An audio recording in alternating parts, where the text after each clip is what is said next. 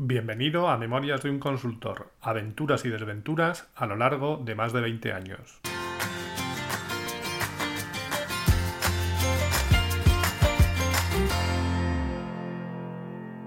Hola, buenos días, buenas tardes o buenas noches y bienvenidos al episodio 14 de Memorias de un consultor.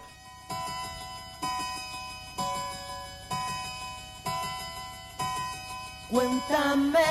Seguimos en 2001 y aunque es cierto que lo sucedido en el atentado de las Torres Gemelas de Nueva York fue algo que nos afectó a todos en mayor o menor medida, la vida en Albacete seguía igual. Bueno, seguía igual. En ese momento se estaba fraguando algo que más adelante, unos años más adelante, tendría cierta relevancia en la vida de muchos jóvenes españoles. Pero como decía, por aquel entonces éramos incapaces de adivinar la magnitud de que unos mozalbetes manchegos se estuvieran conociendo y contando chorradas. Solo años más tarde, con la aparición de Enjuto Mohamuto, el Gañán y demás fauna, seríamos conscientes de todo lo que se estaba cociendo en aquellos momentos. Y de haberlo sabido, puede que me hubiera pegado a ellos, ya que hay que reconocer que tiene mucho mérito lo de ganarte la vida haciendo el idiota con tus amigotes. Muchachada Nui. Nui. Eso sí que es un buen trabajo en equipo.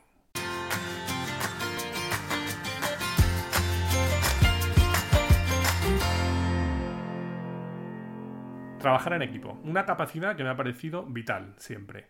Y te lo dice alguien que en muchos momentos, aunque esto vendrá más adelante en el podcast, ha trabajado solo, de manera individual y sin el respaldo de una empresa o un equipo por detrás. Pero como decía, eso ya vendrá más adelante. Ahora sigo en Ser Ecléctica, sigo en Teledata y por supuesto hay otros proveedores dando servicios. Entre ellos vamos a hablar de dos, Dossier y Tundra. La gente de Dossier había llegado allí para poner un poco de orden en todo aquello que había dejado a medio terminar el equipo de sus sistemas, cuando salió huyendo del cliente y aparecí yo como experto y solución de emergencia. Como he dicho, yo llegaba donde llegaba, y lógicamente había cosas que requerían de alguien con más experiencia. Y estos eran, o decían ser, los de Dossier. En el equipo había varias personas y por regla general sabían, aunque como siempre, unos sabían más que otros como pasa siempre. Y como pasa muchas veces, uno de los que menos sabía era el que aparentaba saber más. Vamos a llamarle Jacobo. Aparte del equipo de Dossier, había empezado a desembarcar por allí gente de Tundra. Tundra era una empresa que había hecho unos sourcing del departamento de informática de Ser Ecléctica. Y bueno, ya sabéis cómo va esto. Te quito a tu gente, o se vienen conmigo, me subcontratas a mí y yo te voy a dar mejor servicio y más barato. Y por regla general, al cabo de los años te das cuenta de que ni lo uno ni lo otro. Pero ya no hay marcha atrás y muchas veces esa marcha atrás cuesta unos añitos.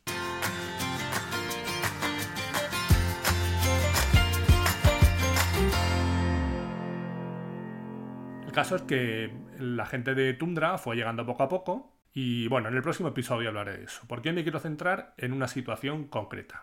Una de las personas que llegó fue Pablo, un programador con experiencia en la parte logística y financiera de SAP, pero que no había visto HR en su puñetera vida. Para los que no sois SAPeros, pues solo deciros que realmente la forma de programar entre la parte logística y financiera y la de recursos humanos no tiene nada que ver. Tiene alguna similitud, pero tiene muchas cosas específicas. Los que sois SAPeros ya lo sabéis. Con esto me vale para contar la circunstancia que quiero contar. El caso es que mira tú por dónde asignan a Pablo a uno de los desarrollos que había pedido el amigo Jacobo. Pablo y yo nos sentábamos al lado, y aunque yo no quisiera, pues a veces me enteraba de las especificaciones que les daban eh, allí los consultores correspondientes.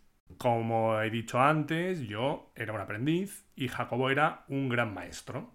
El caso es que yo veía al pobre Pablo allí a sudar tinta china y en un momento dado le ofrecí mi ayuda por si le podía echar una mano.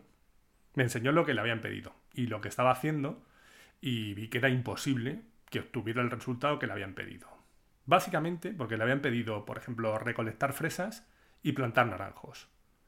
Concretamente creo recordar que le pidieron sacar un listado con datos de formación, de cursos y los horarios le habían dicho que estaban en una tabla y realmente estaban en otra, el origen estaba mal. Se lo expliqué y entonces vio la luz. Y una vez que plantó lo que tocaba, fue capaz de obtener fresas y no naranjas.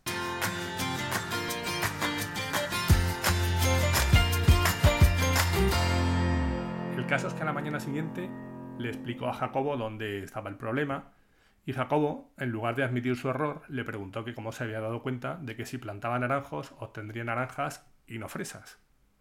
Y Pablo le comentó que se lo había dicho yo. Y la respuesta de Jacobo fue, a partir de ahora, terminantemente prohibido hablar con Antonio. Él es de otra empresa, además, y no tienes por qué hablar con él. Flipante, ¿eh? Pues así. El pobre Pablo me lo comentó medio agobiado por si me podía causar algún problema y le dije que no se preocupara y que no hiciera ni caso. Que si me tenía que volver a preguntar, cualquier cosa lo hiciera, que no se lo contara al otro y punto. Pero vamos a ver, pedazo de gañán.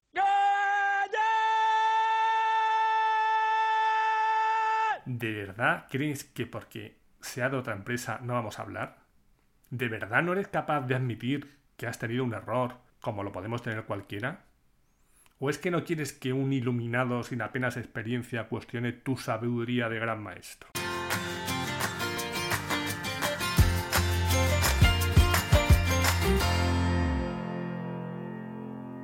A lo largo de los años he trabajado en muchos clientes y en muchos proyectos.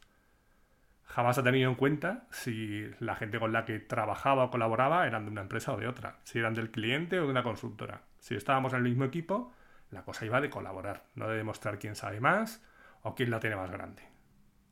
Esa fue la primera vez que me pasó algo así, aunque no sería la última, como os contaré seguramente más adelante. Ah, y el amigo Jacobo volvió a aparecer en varias ocasiones en mi vida profesional. Eso sí, en esas ocasiones posteriores no intentó aparentar ese rol de gran maestro porque sabía que conmigo no iba a colar. De hecho, recuerdo una vez en concreto verle aparecer en un proyecto y él, al encontrarse conmigo allí, le cambió la cara. Habían pasado los años y, como es lógico, habíamos tenido oportunidad de evolucionar y cambiar. Pero solo diré una cosa, que uno lo había hecho y el otro no. Y ahí lo dejo.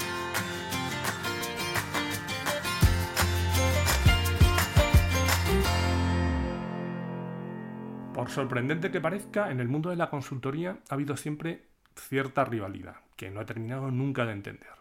Por supuesto, si llegas a un proyecto, los que estaban antes eran unos paquetes, y los tuyos son los más listos. Y esto se sucede así, venga quien venga después y haya quien haya estado antes. Siempre es así. Sobre todo en aquellos años. Ahora creo que la cosa ha mejorado algo. Nunca he entendido lo de no colaborar y echar una mano cuando se puede. Y no te cuesta, además la verdad, pero ya digo que esto no fue una excepción y me he encontrado en situaciones parecidas a lo largo de estos años. Os contaré alguna en episodios posteriores. Y bueno, cosas que aprendí de esta situación. Uno, si no sabes trabajar en equipo, no sabes trabajar. Dos, todos nos equivocamos y no pasa nada por reconocerlo. Y tres, la vida termina poniendo a cada uno en su sitio.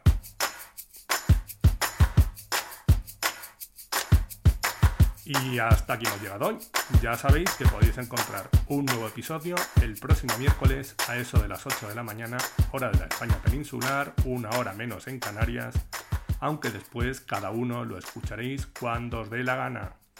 Podéis encontrarme en la página del podcast memoriarinconsultor.com donde estaré encantado de recibir vuestros comentarios y también en muchas otras plataformas de audio tipo Spotify, iVoox, Apple, Google, Anchor, etc. Y si queréis saber algo más de mí, me podéis encontrar también en mi blog personal aancos.com.